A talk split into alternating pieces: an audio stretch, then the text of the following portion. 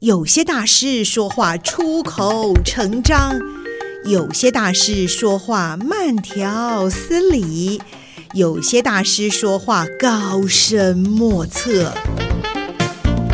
今天就让大师说说人话吧，保证听得懂、听得入神、听得如痴如醉。现在就和宋怡一起进入听得懂大师，让大师说人话。Hello，各位听众朋友们，大家好，我是宋怡，欢迎来收听我们今天的听得懂大师。哇，今天宋怡访问到的这位大师呢，他不但是这个人呢非常的有特色，他所服务的单位的这个名称也非常的好。为什么好呢？因为这个名称就叫做挺好。我们访问到挺好 Talk 的创办人张幼林，张博士，你好。是，宋怡好，还有大家呃各位听众，大家好。嗯，对，这个我们的张博士，我们张创办人呢啊，其实我们这个幼林兄呢，这样讲起来比较亲切啦啊、嗯嗯。他做过好多好多好有趣的事情，但是我现在最有趣、最想问他的就是说。您这个挺好 talk 呢？因为听到这个 talk 好像跟我们广播啦，跟我们声音是有一点关系的，但是又叫做挺好，一定有您挺好的一些设计啊，是不可以先我们分享一下这个名称，你这个公司的来由来源？呃，挺好呢，基本上呢，呃，跟我过去呃自己的工作经验跟生活经验有很大的关系。那我们觉得呢，大家都在谈共好、共好、共好，可是谁愿意先伸手出来先挺好呢？哦，我觉得如果没有挺好，怎么共好？所以当我们都在等着别人伸手的时候，有没有人愿意成为那一个第一个伸出那一双手的人？嗯，所以挺好、挺好的一集就是，因为我从年轻的工作里面，呃，很意外的走进了公益。嗯，那我人生其实有三段的公益旅程。哦，那曾经在八六年到八九年，我在新路社会福利基金会。然后后来在两千零五年的时候，哦，开始走进了喜海尔基金会。嗯嗯。那后来呃，第三段的公益就是我现在在经营的这个社会网络哦公司。嗯。那呃，挺好是呃社会网络股份有限公司下面的呃涵盖的一个主题。嗯嗯。那所以对我来说，挺好这件事情，我心中想象的是。希望大家都能够成为那一个第一个伸出手来支持的那一个人。嗯，所以呃，这是第一个我对于呃挺好的想象。那 talk 呢？其实我想从字面的意义上来说，它就是说话。嗯，那我觉得说话这件事情不在于你的表达的语言的技术跟技巧有多厉害，嗯，而是回到一个呃。说话这件事情，我觉得其实要带着那一份心意，然后说话的层次的纹理呢，其实能够让人明白。所以我觉得，其实每一个人都是一个有层次的人。所以于是呢，呃，我想，呃，既然要说话，那这件事情一定跟人有关。所以我觉得人跟挺好跟表达这件事情，成为是我在思考挺好，呃，一开始的想法。嗯，其实哈、从您这个说话的过程，真是让我们这个做广播工作啊、做节目的人啊，真的是觉得，哎呀。很很很惭愧啊，因为我觉得，呃，我们这个幼霖兄他这个所说的话语的内容表达，呃，不但是用字遣词，或者是他的语调，其实都是好声音中的好声音，你知道吗？谢谢你啊。所以在跟他谈话的过程，都觉得说特别的啊、呃，这个愉快哈。不过呢，这个我也要跟听众朋友们先说一下，大家可能会听到我们这有一些这个背景的声音，这个是为什么呢？是因为啊，现在。在宋怡服务的地方是在宜兰，而我们幼林兄呢，他自己工作跟居住的主要地方是在我们南台湾的高雄，所以我们要约一趟真不容易，我们就一定要约在一个能够转运的地方，就是市府转运站。我们就在这边呢找了一个这个地方，所以因此我们在旁边呢可以感受到说，哎，不但是有人声啊，还有一些餐具啦等等啊各方面的声音，但我想这也就是呃 talk 也好。或者是我们的生活也好，里面都有很多种不同的声音呢，一直在影响着我们哦。那刚才幼林兄也特别谈到了他自己的公益有这个三段哈。那他前面提到的两个这个公益团体跟基金会，其实都是在我们台湾社会当中存在。许久。而且都给很多需要帮助的朋友一个很好的帮助的，呃，一有这样子的一段的历史，而他自己也参与了这个其中。而现在这一段就很特别，他刚刚自己提到是社会网络，那哎，这样是不是可以达到一个更大更好的一个服务的效果呢？呃，其实社会网络这个名字哦，呃，我想在学术里面呢，呃，用英文的说法来说，它叫做 social network。嗯哼，那因为我在曾经求学历程中有一段的专业是在呃资讯管理，是。那在资讯管理的世界里面呢，呃，这些社会网络这一支就变得是它里在产业里的专有名词。嗯哼。那我们在想象，在网络世界，不管呃你的公司规模有多大，或者是你是一个人，其实每一个人在网络的发源权都一样，都有一个呃支点，好，都是一个 point 的概念。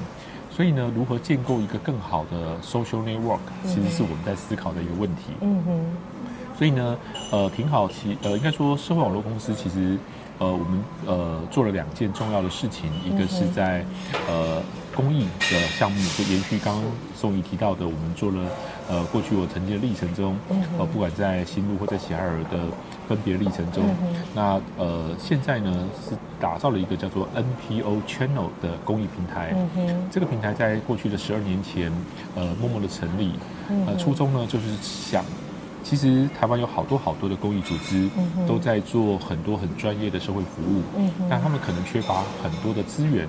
那各位观呃听众可能不太知道，台湾的公益组织其实非常非常的多。嗯哼，呃，根据卫福部的统计哦，就。这个总数啊，就超过了好几好几万哦！是啊，又有中央级的，有地方级的。对，那在这样的，嗯、在这样子这么多的公益组织里面，嗯、所有他们的服务，其实要让别人知道这件事情，其实显得就有一点难了。是，没错。那在这个过程中，其实呃，NPO Channel 公益平台就扮演了一个角色。第一个是。把他们的需求，就是募款上的计划跟需求放上来，目的就是希望能够跟社会做沟通，让人们清楚，呃，社会的角落里面。在不同的城市、不同的地段或地区，有什么样的类型的个案，或者是呃需要被帮助或协助？嗯，那透过这样的平台，同时也能够进行所谓的公开的劝募。所以在 NPO Channel 平台上呢的主张，第一个它是合法的公益组织，嗯，第二个必须有依法呃有劝募字号的团体，嗯，才能来这边进行劝募。我想默默的这十二年的时间。这个平台也累积的捐款超过了一点五个亿台币，嗯、然后持续在跟呃更多的这个公益组织在进行合作。嗯、我想这是呃公司呃投入社会公益的一种方法，是也是挺好的一个手段。然后当然希望能够社会更好。那另外呢，在呃我做的第二个项目呢，就是刚刚宋怡提到的挺好 Talk，是。那挺好，Talk 基本上呢，其实就是希望透过了十八分钟的表达技术，嗯、能够把呃让呃地方在地的人能够透过呃这样的表达，把自己所做的事情呢，跟这块土地的链接呢，嗯、透过十八分钟的这样的有层次的表达呃出来。那希望呢，透过这样子的表达形成故事之后，能够为这个地方或这座城市呢，形成一种独特的呃这种呃。呃，我个人把它称为叫做旅游绘画资本。是，当人们听完这样的故事，就觉得其实很有魅力，嗯、而且觉得很新奇。因为在过去呢，一个既陌生又且熟，一个既熟悉但是听起来好像很陌生的这些呃故事呢，显然我们对地方呢其实的了解呃还需要深掘。哦、于是呢，就希望能够再来到访。是所以呢，旅游绘画资本的魅力呢，就是希望呢，我们能够透过表达的方式跟地方的故事。打造属于所谓地方品牌的印象，重植在呃社会大众心目中。嗯、哼对，那我想，呃，这是一个我们重新认识土地的一个好方法。这是我刚开始的想法。对，那从您这个谈话当中，可以让我感到一种多元性对于社会的一个参与跟关怀。怎么说呢？第一个是这个公益网络的这个部分哦，社会网络的部分。哦，我刚才直觉是觉得说啊，过去您可能是会在某一个公益团体里面来服务，来协助他们，让他们更被社会所认知、认同，甚至于来协助他们。现在有了这个网络平台，我们的公益好像可以做得更大了哦。这是第一点。第二点，您又谈到了有关于我们这个啊挺好 Talk 的部分，对于土地、对于环境的关心，还有希望大家能够再度。度的呃，不但喜爱那个地方，还可以再度的造访，再度的去重温过去对他的认识跟情谊哦。我觉得这个也好好希望能够了解更多。那我们就一个个来哦，因为您非常有层次的呃来告诉我们您的这个理想。首先，我就先问到呃有关于社会网络的这个部分，是不是的确就像我这样子很粗浅啦所想的说哦，过去你是可能帮助一个两个的公益团体跟单位，那现在就有机会可以把资源做整合，可以把呃事情做得呃更能够让大家所关注到，同时把力量能够更凝聚起来。嗯，我想呃，平台的角色很特别哈、哦。嗯哼。平台就跟各位搭火车、搭高铁一样，它就是个月台的概念。那在过去呢，其实台湾呃这些数万个公益组织，其实大家的组织成立的时间长短、能力也不同，还有赢得的社会资源也不太一样。嗯哼。所以于是呢，大家基本上都会想在一个地方去呃为土地做更好的事情。是。所以呢，基本上呢。网络平台的概念，就它就像是其实把台湾的这些公益需求呢放在这里。那这个需求呢背后都是经过严选，所以严选的意思就是经过政府立案的部分，平台都会帮你把关，确认了它是合法的公益组织，呃，也是呃依法具有可以对社会进行劝募的这个。字号才能够进行公开的劝募，嗯、所以呢，第一个它是一个二十四小时平台，嗯、第二个是它能够为所有捐款人把关，嗯、第三个提供多元便利的付款方式，嗯、呃，就跟你在网络上呃，不管是买书呃买任何你想要的产品，它的付款方式捐款也可以跟一般的购物一样这么便利。是。那在这样的过程中，其实也促使了让公益组织的伙伴慢慢学习，其实让自己的。呃，这些过去的传统的做法，慢慢提升成为数位化的做法。嗯哼。更重要的一点是，在我心目中，其实这个平台也扮演了所谓的组织们互相学习交流的呃平台。嗯哼。当比较呃能力或能量比较弱的，或出刚刚上平台的。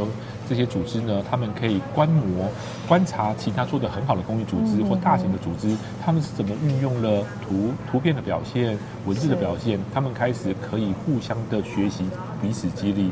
所以在我心中，这个平台基本上就是希望，呃，能够呃整体的对于公益组织的能力能够提升。那至于对捐款者而言呢？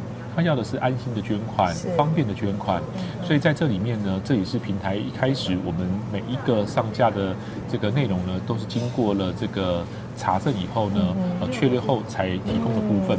所以对于呃，不管是提提供单次的捐款或定期定额捐款，对于呃呃捐款人来说，其实都相当的便利。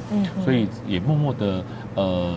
慢慢透过呃捐款者的分享，还有一些呃热心的朋友的分享，呃捐款其实就是这样一点一滴，到现在这个平台已经为公益组织呃筹措累积也超过了一亿五千万台币了。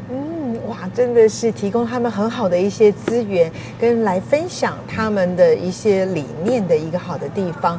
呃，那是不是我们在这上面还是可以继续的来接受一些有需要的公益单位的申请，然后来上架让大家知道呢？是。我想这个平台哈，其实是一个开放的，所以任何组织只要是合法单位，只要符合刚刚说的这个相关的条件，其实都很欢迎来到这个平台，呃，进行所所谓这样子的一个合作的开启。然后，当然对于所谓的这个呃捐款人来说，也更希望大家有机会能够来这边去支持，呃，对于理念相同的这些呃公益的需求哈，能够在平常也。助他们一臂之力。嗯哼，是。那如果是民众想要知道的话，是不是就是直接去搜寻社会网络平台？呃，我想如果是要公益平台的话，嗯、直接可以在网络上搜寻 NPO Channel。哦、Channel 是 C H A N N E L，嗯、就是呃 NPO Channel 公益平台，嗯、它其实在网络上已经存在超过十二年了，嗯、所以基本上是非常容易搜寻到的。是的。啊，期待知道的朋友继续的来爱护这个平台，使用这个平台。如果还没有试过的，也可以去搜寻 NPO Channel。社会公益的这个平台啊、嗯。对，那这是您的这个第一个要做的，在挺好 Talk 里面我们要执行的。那另外还有一个面向，刚才也提到是对于土地的关心啊、呃，也透过我们 Talk 的方式呢，让大家知道，好像也有许多好的作品，在我宋怡现在所服务的宜兰地区也有，对不对？对，嗯呃，我想二零二三年是我走进呃头城，深度的去认识这座城市的呃一个契机。嗯哼，那呃，我想。我第一次走进头城是很多很多年前，但我对头城那时候我是一个以旅人的身份，那我大概仅有的印象就是头城火车站，还有就是所谓莱阳博物馆一个很特别、长得像龟山岛样子的建筑物，是的，那是印象非常深刻的。那除此之外，请问大家对头城的印象还有什么呢？那我在去年二零二零。二零二二年底的时候接到了任务，嗯，然后希望呢，呃，能够去挖掘，呃，在头城，呃，这一座很特别的地方，呃，地特别的地理位置的城市里面呢，能够挖掘出它独特的，呃，人文历史，是，以及希望。能够寻找到未来可以做所谓的城市行销或廊带行销的脉络，嗯，所以记得这样的两个信念呢，呃，我接受了这个延安县政府的邀请之后，所以其实在去年呃第四季哦，大概十月份陆陆续续就开始走进这座城市，嗯，那这座城市其实是一座很特别。它的海岸线，头城海岸线大概有二十八公里长，嗯，然后它是全台湾火车站最多的小镇，嗯哼，它总共有七座火车站。哦，头城就有七座火车站，然后七座火车站呢，你已经走透透了。这七个火车站呢，其中，哦、呃，中间的这个有五，其中有五个火车站呢，它的这个站火车站旁临近呢就有五个渔村。哦。所以呢，嗯，所以各位最近常在媒体上会看见叫做五渔铁，是这样的道理。对，所以就像珍珠洒落在太平洋上，然后这一条火车的干道呢，铁道又串起了这这样子很漂亮的珍珠。所以是有五座渔渔村渔村，啊，然后呢又有铁路经过，所以就成为头城独特的五渔铁。对，那这五座渔村分别从北到南，是从石城、大里。大溪、耿邦、外澳，总共会有五座的这个渔村。是，那这五座渔村呢，基本上串起了这边的所有过去的生活的肌理。嗯，那在这一次呢，走进这里的时候，其实一开始除了这个火车站很多，然后这个我发现外国人、外国朋友也很多，也很多。对，好像他们是有人啊居住在那个地方。一开始我就发现这边还有很奇特的是，不经意的可以看到。这个这个这个这个滑翔翼，滑翔翼对，那还有哦，基本上还有冲浪，冲浪。所以为了看做城这个城市的独特性，我看的不只是。呃，去寻找的不只是这个城市的独特，我要想的是这个城市的独特，如果放诸于台湾的整个大台湾来看，是它够不够独特呢？嗯哼。所以呢，我想如果要成为一个让人人们可以愿意来而且有魅力的故事，我想它的独特不只要在头城独特，放在台湾的这个舞台上，它也必须的够独特。嗯哼。所以基于这样的想法呢。在挺好 Talk 所做的故事里面，它有三个重点，是一个是真实性、唯一性、独特性。真实性、唯一性、独特性，对，这很重要，嗯、很重要，要讲三次。真实性、唯一性、独特性。好，所以呢，在这个过程中呢，呃，我开始去思考，呃，我应该怎么来成为呃这个故事的导演。嗯，所以呢，在这一次的故事里面呢，我总共挖掘出六个很棒的职人。哦。呃，由人职人来说故事。嗯，我觉得人是一个在目的旅游中可以传递故事的很重要的一个连接点。啊，是，基本上，呃，我就会邀请六个职人，嗯，好来去，呃，叙述不同维度、不同面向的城市故事。嗯。那我邀请到的第一位呢是陈碧玲馆长，陈碧玲馆长呢是兰阳博物馆的馆长。是，那他告诉我，基本上。宜兰就是一座博物馆哦。宜兰为什么是博物馆？就是一座博物馆。那更有趣的是，我认为呢，我不知道各位知不知道，就是有没有这样的感觉？其实，当我们每次离乡背井或要回家，经过月台的时候，总是有浓浓的乡愁。对。那所以，故事这个月台呢，是拥有一个很多故事的地方。嗯哼。所以呢，对我来说，一个全台湾最多火车站小镇的的月台故事一定很精彩。是，所以毕霖馆长就带着我们到搭乘火车，在每一段火车每一个月台的这个间距中呢，哦、去叙述着每一个曾经在这里发生的故事。嗯哼。所以呢，呃，毕竟馆长基本上就是一个以故事月台为主轴的呃这个演绎，然后呃串起了这些所有的地方人文。那在这里，因为冲浪很新很发达，是，但我基本上为了理解冲浪这件事情，我把台湾大概做了一点小研究，嗯、突然发现，头城是北台湾的冲浪基地，但也是初全台湾初学者最适合冲的浪就在头城，就在头城然后再来呢，南部的浪呢，可能比较像是进阶者，如果要我如果要冲竞技的浪，可能台东很适合你。嗯、所以台湾的每个地理环境、地形。啊，还有是洋流下面的这个这个海洋下的这个地形的状况，还有就是风，都会影响着这个呃浪的这个因素。嗯哼。那这次我邀请到的 Pia 庄佑慧。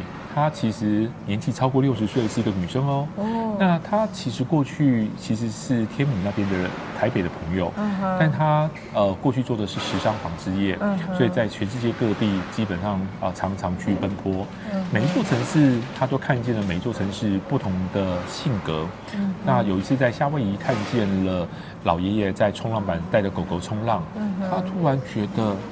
冲浪也可以这样子啊，嗯、所以他就心中想着有一天我也要像这样子的冲浪。嗯、于是回到台湾，他就开始去寻找冲浪冲浪之处地方，还有去寻找课程。嗯、又为了怕自己基本上呢没有毅力可以坚持到底，所以于是拉着朋友帮他缴了学费，好一起去报名。然后没想到果然。那个没有付钱的，最后还是没来。然后，但是他的第一次在他第一次的浪呢，就在头城的大溪。嗯。然后这边冲了他人生第一次浪，当然脚也拐到了，也拐到了。但是呢，正常。他从那一次冲浪之后就没有再离开过这片沙滩。哦。所以在这个沙滩上，他看见的呃浪，呃蓝海上的浪以外呢，他也关注了整个沙滩上的活动。嗯。所以在宜兰宜兰呢。头城的这个沙滩呢，除了这个冲浪很厉害，沙滩的活动也很精彩。而且头城的沙滩很特别，因为呃，我们都会看见这个海上有一个龟山岛，龟山岛是一个活火山，所以于是所有的这个头城的沙滩大部分都是黑色的沙。嗯，哦，那我想大家就可以上网 Google 研究一下。嗯，所以这是一个很特别的地方。嗯，这边有很多的沙滩的活动。是。然后我的第三位呃职人呢？太有趣了，他居然是一位不到四十岁的年纪的船长。哦，这么年轻，但是他是船长。船长，他曾经呢，嗯、跟各位跟在地的年轻人一样，嗯、曾经呃，这个这个学业完成，然后呃，大概就离乡背井到大都会去工作。是。那他回家是因为呃妈妈生病了，然后呃，于是他回来跟这个呃妈祖庙。哦，拜拜，祈求希望妈妈如果身体能够恢复健康，她就愿意回乡。嗯，那跟神明做了一个约定。对。那呃，在呃四阳身上，我看见一件很特别的事。嗯哼。他是一个船长，每天的清晨三点钟，他要呃把他的船开离这个渔港。嗯哼。然后迎向所谓的龟山岛。是。所以。龟山岛这里呢，其实是有一个南洋八景中最排名第一名，叫做龟山朝日。朝日，对，所以他是每天日出的时候，所以他是每天守护龟山朝日的人啊。每天就看着那个龟山岛日出。对，然后呢，他的捕鱼的场域刚好就在龟山岛的四周，哦，所以他是一个每天都要去守护龟山岛的的的人。嗯、那更有趣的是，他本身呢是龟山岛的后裔，他的父亲是在龟山岛长大。嗯，他开始透过他的记忆去描述，嗯、带着我们去经历过龟山。岛的前世今生，然后包含在这个有形的地景地物，然后也告诉我们，也教会我在这一片蓝海上面呢，总共有了十七种海豚，那的品种，那其中呢有十七种，那其中有两个海豚呢，呃，他特别饲养特别介绍给我们哦。